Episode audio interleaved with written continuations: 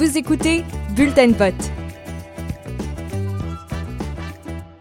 Voilà qu'elle vient d'arriver en studio, c'est euh, Valérie Plante, la mairesse sortante de Montréal, chef de parti euh, Projet Montréal. Euh, Madame Plante, bonjour. Bonjour, Monsieur Lompré, comment allez-vous? Ça va très bien. Soyez la bienvenue à Merci. CIBL. C'est gentil de nous visiter. Euh, écoutez, euh, je sais que vous n'êtes pas venu à vélo. Non. Hey, en campagne, là, ça, ça roule, ça roule. Alors, il faut, euh, oui, non, non, je, je suis en voiture ou des fois même à pied quand c'est dans le coin, là. Ah ouais. Mais non, je suis pas en vélo aujourd'hui. mais, mais vous vous tenez en forme. Vous faites Oui, de la oui, natation. oui. Est-ce que vous en faites toujours tous les matins à 7 heures? Écoutez, trois fois par semaine, 7 heures le matin, campagne, pas campagne, mais ça, ça permet de, de rester en forme, hein, c'est important. Pour moi, c'est comme un marathon, une campagne électorale, puis j'ai vraiment euh, envie de donner le meilleur de moi-même. Donc oui, je- je- j'entretiens la machine, comme on dirait. Fait que ça, ça, ça fait partie de mon mode de vie, vraiment. Je sais, euh, Madame Plante, que vous avez beaucoup d'annonces, beaucoup d'événements durant la campagne électorale. Euh, votre organisation politique nous inonde de nouvelles presque à tous les jours. Comment vous faites pour maintenir ce marathon-là, justement? Ben justement, donc euh, une bonne une bonne équipe, ça c'est évident. Euh, je me sens tellement privilégiée d'être à la tête d'un parti qui est ici, qui est composé de membres, qui est composé de, de personnes qui sont investies, parce que par exemple tout ce qu'on propose comme idée, c'est une plateforme qui a été votée de façon démocratique par à travers des différents euh, instances. Donc euh, c'est porté par les citoyens et citoyennes. Moi ça m'habite énormément. C'est ce qui m'a amené à Projet Montréal d'ailleurs, c'est de pouvoir amener une vision, puis après ça évidemment pouvoir partager cette vision-là avec l'ensemble des Montréalais. Puis J'aime faire campagne. Ça, j'avoue que c'est quelque chose que j'adore, faire des campagnes électorales, d'être sur le terrain. Puis surtout à la sortie de la COVID, là, enfin voir du monde parce que... Avez-vous réussi à faire du porte-à-porte quand même? Oui, et ça, en fait, c'est assez rare. hein. Mais Les gens étaient très surpris de voir la mairesse de Montréal faire du porte-à-porte. Euh, je pense que c'est du, du jamais vu en tant que tel. Dans quel coin vous en avez fait? J'en ai fait dans, euh, dans Loyola, dans NDG Côte-des-Neiges. J'en ai fait sur le plateau Mont-Royal. J'en ai fait dans Parc Extension. J'en ai fait dans Ville-Marie. Euh, j'en ai fait, attendez, là, il me manque un autre bout, là, mais j'en ai fait beaucoup. Ben, on vous croit. Oui, oui, oui, ben oui. Ah, j'ai des photos à l'appui. Euh, écoutez, les, les engagements des partis politiques, euh, Mme Plante, dans cette campagne-là, sont nombreux. Oui. Logement, relance économique, environnement, artère commerciale, sécurité, transport. Euh, il y en a eu beaucoup Oui. et euh, de tous bords et tous côtés. Vous avez complété un premier mandat où vous étiez une équipe pas expérimentée. Mm-hmm. Qu'est-ce que vous avez appris de ça? Annoncer, avoir annoncé, je sais que vous l'avez regretté, une augmentation de taxes après trois mois au pouvoir. Euh, vous avez appris de ce premier mandat-là? Ah, absolument, absolument. Moi, je considère que je suis une bien meilleure mairesse maintenant. Et euh, j'ai pris, euh, j'ai appris beaucoup de choses. Je suis une personne qui a besoin de comprendre les dossiers aussi. Puis je suis contente parce que les gens le reconnaissent. Je connais mes dossiers en profondeur. Je peux vous parler autant euh, des, des, tuyaux souterrains que de culture, que de racisme systémique à l'habitation avec des chiffres et tout ça. Mais pour moi, c'est important. Ce que j'ai beaucoup appris pendant mon premier mandat aussi, c'est même si parfois on a bien consulté, il faut s'assurer que la, communication, les étapes sont bien suivies parce que dans certains... Dans certains cas, euh, il y a des gens qui, euh, qui vont se sentir heurtés quand on amène des changements. Alors, il faut pouvoir vraiment entendre puis s'ajuster. Comme par exemple, euh, l'année dernière, au niveau des travaux, il y a beaucoup de Montréalais qui trouvaient qu'il y en avait trop de travaux. Euh, puis la COVID, là, ça nous a mis à bout, là, on va se le dire. Alors, on a décidé de diminuer la cadence, 40% euh, de moins de travaux euh, sur, euh, à- dans- sur les rues de Montréal pour baisser un peu là, la pression. Il faut savoir s'ajuster. Je pense que c'est ça que pour moi est important, c'est on apprend, on s'ajuste, puis on devient meilleur. Si Montréal vous donnait un, un deuxième mandat, donc vous n'avez plus d'excuses, là. J'ai plus d'excuses pourquoi. Il faut livrer les Ben services oui, aux citoyens. Ben oui, ben oui. C'est ben- une nécessité urgente. Ah, ben absolument. Puis je pense que pendant la- la- la- la- le premier mandat, les Montréalais ont vu à quel point, pour moi, la qualité de vie dans les quartiers, c'est important. Ça fait aussi beaucoup partie de notre deuxième, de ce qu'on propose, parce que pour moi, des services euh, aux citoyens qui améliorent notre qualité de vie, c'est ça, la force de Montréal. Moi, ma vision de Montréal qui se démarque à l'étranger, c'est pas une ville générique avec des tours, euh, des tours à pu finir. Non, non, il faut protéger l'identité de quartier. Il faut garder les familles, la classe moyenne, soutenir les moins nantis, les, ces personnes derrière, puis ça, ça passe par des services. Madame Plante, votre adversaire principal, M. Coder, a lancé l'idée de la densité en douce ou de la douce densité. Mais il n'a pas expliqué c'est quoi. J'aimerais bien ça ben, Quel est votre point de vue de la, comment percevez-vous ben cette densité douce? Ben, en fait, c'est drôle parce que M. Coder n'arrête pas de le dire, mais il n'a jamais expliqué c'est quoi. La densité douce, c'est ce que Projet Montréal fait depuis le début. C'est-à-dire, alors ça me fait beaucoup rire. Euh, des fois, je trouve que mon adversaire a des phrases un peu creuses. Alors, euh, la densité douce, c'est de pouvoir avoir différentes hauteurs, de créer vraiment une idée que hein, on veut justement pas avoir toutes pareilles. Euh, on veut pas, moi, je veux pas ressembler à New York. Ou, New York, c'est New York, Montréal, c'est Montréal. Alors, la densité douce, c'est d'adapter la densité, les hauteurs en fonction des quartiers dans lesquels on habite. Et ça, c'est l'ADN de Projet Montréal. C'est pour ça qu'on défend autant les quartiers. Donc, on n'aura pas un, horizon montréalais à l'image de Toronto ou New York. Bien, écoutez, oui, mais moi, c'est ce que je souhaite. Mais en même temps, on sait que M. Coder a commencé par dire qu'il fallait aller plus haut que le Mont-Royal. Après ça, on est, on est passé à la densité douce. Écoutez, je pense que pendant la campagne, on a quand même pu voir un adversaire qui change un peu en fonction de à qui il parle, euh, euh, en fonction de, où va le vent. Nous, c'est clair. On va laisser à votre adversaire oh, oui, vous avez bien raison, vous avez bien raison. On, va parler de logement parce qu'on ne peut pas euh, oublier le fait qu'entre 50 et 60% des Montréalais sont des locataires. on a besoin de logement social, de logement abordable et on fait face à l'exode vers les banlieues. Mm-hmm. Comment concrètement proposez-vous de, freiner cet exode vers les banlieues, Mme Plante? Oui, ça, c'est pour moi la question de l'urne. Hein. C'est celle-là. Les Montréalais sont extrêmement préoccupés par, euh, à l'idée de, ils veulent conserver la mixité économique, sociale dans les quartiers. Donc, ça passe par offrir une offre de logement euh, abordable euh, à tout le monde. Et ça, ben, pour y arriver, il faut faut mettre des outils, il faut avoir du courage. Pendant notre premier mandat, on a créé le 20-20-20, hein, qui oblige les promoteurs à faire 20% de logement abordable, social, 20% de logement famille est-ce qu'ils acceptent de le faire? Bien, c'est pour ça qu'on les a obligés. C'est pour ça qu'on a un règlement. Parce qu'avant, il n'y avait pas d'obligation et ça ne marchait pas. Et, et, pour moi, quand je regarde ce qui se passe à Toronto puis à Vancouver, qui ont laissé le marché aller, Bien, ça n'a pas marché, c'est un échec. Alors moi, j'ai décidé avec notre équipe que la ville de Montréal allait s'en mêler. on, entendait quelqu'un, on entendait quelqu'un un peu plus tôt dans cette émission dire que bon, on peut pas construire en hauteur, mais on fait des appartements plus petits pour faire plus d'argent quand on les vend, notamment les condos. Bien, en fait, il y a plusieurs façons de faire de la densité. Hein. Évidemment, il y a la hauteur, c'est la première chose qui vient en tête, mais il y a également toute l'occupation au sol, comment on veut utiliser les basilaires. Donc, il y a plein de modèles qui existent à travers le monde. On n'est pas obligé de se limiter à un modèle qui va à l'encontre de l'autre. Mais c'est pour moi, ce qui est évident, qu'il n'est pas question qu'il y ait seulement une catégorie de gens qui puissent habiter Montréal. Puis pour ça, il faut qu'on puisse mettre des règlements. Et ce qu'on a fait également, c'est d'acheter des terrains comme jamais. On a acheté des terrains à la ville de Montréal, par exemple dans Parc Extension, où le besoin de la gentrification est forte.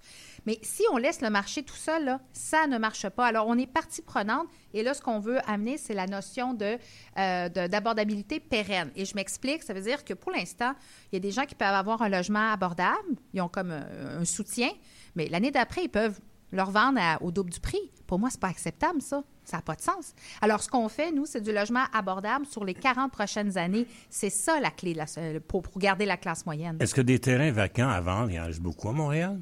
Ah, quand même, quand même. Euh, nous, on a fait, on utilise le droit de préemption. On a mis euh, un droit d'achat sur des terrains, sur 250 terrains.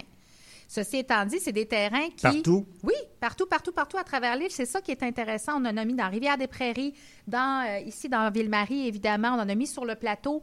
C'est un droit de premier acheteur. N'importe, si un propriétaire qui veut vendre son terrain, à ce moment-là, il est obligé de, dire à la ville bon, ben tu le veux-tu, tu le veux pas? Il faut qu'on le paye à la valeur marchande, soit. Mais c'est aussi une façon de mettre des sous de côté pour pouvoir être proactif. Mais ça, ça se faisait pas avant. C'était juste comme ah, coup parlons, Mme Plante, maintenant de transport collectif, de mobilité. Vous avez été élu en 2017 sur cette promesse de la mobilité mm-hmm. euh, et une promesse également de tarification sociale. Vous disiez à ce moment-là que ce serait la gratuité pour les étudiants, les personnes âgées. On ne l'a pas eu. On a eu une réduction pour les personnes âgées, pour les étudiants. On n'a pas eu la gratuité. et là, vous la promettez de nouveau pour 2023. Donc, la tarification sociale, nous, on était plutôt sur les personnes aînées et sur euh, les, les, euh, les, jeunes. Hein. ça, c'est important. De 12 ans et moins? 12 euh, ans et moins, mais là, on l'a mis à 10. On a déjà accompli le 12 ans et moins. Ça, c'est gratuit. Là, ce qu'on amène, c'est 17 ans et moins, ça va être 50% de rabais. Pour les personnes aînées, on l'avait promis dans le premier mandat, je vais être bien honnête avec vous, la COVID est arrivée, les finances de la ville, quand on gèle les taxes, il y a un impact. Donc, le, 60 millions de déficit là, exactement, de la STM. Exactement. Euh, non, ça c'est à côté, ça a un lien, mais c'est pas pas 60 millions de déficit direct pour la ville. Mais ce que je veux dire, c'est que malgré la COVID, on a décidé de baisser euh, le, le, prix là, pour, les, euh, pour les personnes aînées. C'est rendu à 90 sous pour un billet. Et ce qu'on va promettre, c'est qu'en 2023, ça va, être, ça va être gratuit comme on le voulait. Mais on a dû faire face à des situations qui nous Mais je voulais vraiment montrer que cette volonté-là, elle est réelle. Oui, mais Mme Plante, c'est l'Agence régionale métropolitaine de transport, la, RTM, qui décide ultimement de la tarification. Alors, vous faites un engagement politique, mais est-ce que la RTM, qui doit gérer euh, trois autres sociétés de transport, va dire oui nécessairement? Ben oui, dans la mesure où on a, on a dit à la RTM qu'on voulait donner un rabais supplémentaire de 50% à partir de juillet dernier. Et c'est ce qui se passe en ce moment. C'est la ville de Montréal uniquement qui paye pour ce rabais-là. Donc, ultimement, si nous, on est capable de payer pour la... On, met l'argent sur la table, la RTM accepte. Donc, c'est ce qu'on a fait pour la tarification en juillet, juillet dernier pour les personnes aînées, puis c'est vers ça quoi on s'en va. Donc, ce ne sera pas une surprise pour eux. Oh non, non, non. tout ça est déjà discuté avec eux. C'est important. C'est important qu'ils sachent, évidemment. Madame Plante, l'avenir de la langue française à Montréal. Euh, bon, euh, le projet de loi 96 est à l'étude à l'Assemblée nationale. Euh, vous avez l'intention de présenter une politique, un plan d'action à Montréal, et vous avez nommé Mme Louise Arel, ancienne, votre ancienne adversaire ben que vous avez battu en 93 ben dans Sainte-Marie. Comme quoi, ça change, hein? oui, hein? et puis, alors, il faudrait, quand on voit la réaction dans les journaux anglophones par rapport à ce projet de loi, euh, par rapport aux positions. On sent qu'il y a une, une guigne là, contre euh, cette francisation euh, mm. que le gouvernement du Québec veut décider. Alors, de nommer Mme Harel, est-ce que vous allez lui confier, on l'aime bien, Mme Harel, on l'aime tous et toutes, mais est-ce qu'elle va être l'interlocutrice idéale pour approcher la communauté anglophone de Montréal? Donc, comment on a approché ce dossier-là? C'est tout d'abord de présenter un plan d'action. Ce n'est pas quelque chose à venir. Il a déjà été présenté il y a plusieurs mois. Le plan d'action, le premier plan de valorisation de la langue française euh, de Montréal, puis on voulait le présenter avant le projet de loi de la réforme euh, de la loi 101, justement pour montrer que pour Montréal, c'est important le français, qu'on est partie prenante de la solution, on veut valoriser avec des outils que l'on a. Alors ça, c'est important. Après ça, on a nommé euh, récemment une commissaire. Hein? C'est un poste administratif. Madame Arel? Non, c'est ça la différence, c'est que Madame Arel n'est pas la commissaire. Ah, c'est ce qu'on avait compris. Non, non, non, pas du tout. Madame Arel, on l'a nommée pour nous aider à mettre en place le comité de suivi une fois que, la, dépendamment de ce qui va ressortir euh, de, de, la réforme de la loi 101, Madame Arel va nous aider à, euh, à travers les services, à mettre en place le comité de suivi euh, pour l'application, mais également parce qu'on veut faire une valorisation importante. Donc, Mme Arel n'est pas la commissaire. Mais est-ce qu'elle va devenir fonctionnaire de la Ville de Montréal, non, Mme Arel? absolument pas. Donc, la commissaire, elle, c'est une fonctionnaire. Elle est engagée dans un processus qui n'est absolument pas politique. Moi, je me suis jamais mêlée des embauches des commissaires. Je trouve que c'est très important. Mme Arel est vraiment là pour un mandat spécifique de mettre en application euh, le plan de suivi. Question rapide euh, sur le baseball à Montréal, Madame Plante. Euh, vous semblez favorable euh, à la venue d'un club de baseball professionnel à Montréal. Ça ne fait pas l'affaire de tout le monde. On entend beaucoup les gens nous dire qu'il y a un stade olympique à Montréal qui nous coûte 20 millions de dollars d'entretien par année. Mm-hmm. Est-ce qu'il n'y aurait pas moyen de l'aménager pour qui conviennent à un club de baseball sans avoir à en construire un puis à permettre à des promoteurs de faire des millions de profits sur des condos qui vont vendre autour du futur stade dans le bassin Piri. Mais écoutez, c'est là où pour moi, depuis le début, j'ai été très claire. De un, la ville de Montréal, sous ma gouverne, ne sera jamais le promoteur, la promoteur du baseball. Et ça, là-dessus, c'est la grosse nuance avec mon opposant. Aussi, grosse différence, moi, et j'ai toujours été claire, les Montréalais ne vont pas payer pour un nouveau stade. C'est hors de question. Et M. Brofman et le groupe baseball sont très au courant, puis sont somme toute d'accord. Alors, moi, je suis euh, carte sur table, transparente. Mais le stade olympique? Mais encore une fois, moi, je ne suis pas la promoteur. Alors, quelle installation il faut pour une équipe de baseball? Moi, je ne peux pas vous dire. Par contre, c'est important de réitérer que les Montréalais ne vont pas payer pour un stade. Ça, c'est évident Le temps file, Madame Oui, Plante. vous avez ma bande dessinée. Vous avez, moi, je, euh, il faudrait jamais s'opposer aux politiciens, aux politiciennes qui écrivent, qui lisent. Bon, Merci. votre adversaire l'a fait. Monsieur euh, le, le premier ministre à Québec Ouais. Parle de ses livres. Ouais. Vous avez écrit une bande dessinée en compagnie d'une dessinatrice qui s'appelle Delphi, Delphi. Côté-Lacroix. Voilà. Euh, Simone Simoneau. Oui. Je résume en, en deux phrases. C'est l'histoire d'une candidate qui vit dans le centre-sud, Ouais. d'une mère de famille qui décide de faire de la politique et qui va frapper aux portes et qui est finalement élue. Ça ressemble à votre histoire. mais- Euh, pas mal. et elle s'appelle Simone Simoneau. Sissi, après avoir eu des rois à Montréal, est-ce qu'on va avoir une impératrice Sissi? Ah non. Alors, mais un jour, votre candidate, donc Simone Simoneau, s'en va dans un studio de radio comme aujourd'hui. Exactement. Et elle se fait poser la question suivante Oui. que je vous pose. Pendant cette campagne électorale-là, on a parlé beaucoup de taxes, Ouais. de l'état des rues, de l'environnement. Mais dites-moi, Madame Plante, et ça, ce sont Oui, vos oui, mots, oui, absolument. quel est l'enjeu auquel on ne s'est pas suffisamment intéressé durant cette campagne-là? Bien, c'est vrai que dans le livre, je parle de l'habitation, puis je vais vous dire, M. Lompré, que moi, je suis contente parce que je trouve que dans cette élection-ci, elle a une place de choix, l'habitation, puis c'est fondamental. Parce que ce qui fait qu'il y a des investissements, le fait qu'il y a des étudiants puis des travailleurs qui choisissent notre métropole, puis c'est ça le défi là, dans les prochaines années, c'est la rareté de main-d'œuvre, c'est que les gens vont pouvoir continuer à habiter Montréal, des étudiants, des personnes aînées, des familles à faible revenu, des familles qui en ont plus. Ben voilà, on fait point de dessin là-dessus. on Non, a compris. mais je suis contente, cette fois-ci, l'habitation a sa place de choix. Euh, ces journées de bureau de vote Oui, par anticipation, vous avez été élu euh, la dernière fois avec presque 27 000 voix de majorité Mm-hmm. sur M. euh, Coder. Euh, on invite les Montréalais, les Montréalaises à voter. Euh, en cette veille de l'Halloween, avez-vous peur? Non. non. euh, écoutez, une campagne, c'est un acte de foi. On, y va avec son cœur, avec ses tripes. Comme j'aime, moi, j'aime faire campagne. J'aime ça aller rencontrer les gens. Même quand ils me disent, hey, je suis pas content, ben, c'est correct. Je les écoute. On a une super belle équipe. euh, la machine est forte. euh, J'étais dans les bureaux ce matin. euh, C'était comme une ruche. là, tout le monde qui téléphone. L'énergie est, est fa- fabuleuse. Puis je pense que les gens comprennent que cette élection-ci, c'est à propos de maintenant, comme par exemple pour l'habitation, mais c'est également à propos de plus tard. Qu'est-ce qu'on fait avec la transition écologique? Puis les gens, ils savent. Transition écologique, c'est Projet Montréal qui tient cet enjeu-là puis qui, qui le met de l'avant. Ben, aux électeurs et électrices de juger euh, Valérie Plante, chef de. Projet Montréal, mairesse sortante. C'était un plaisir de vous accueillir. Absolument, merci. d'être venu à CIBL.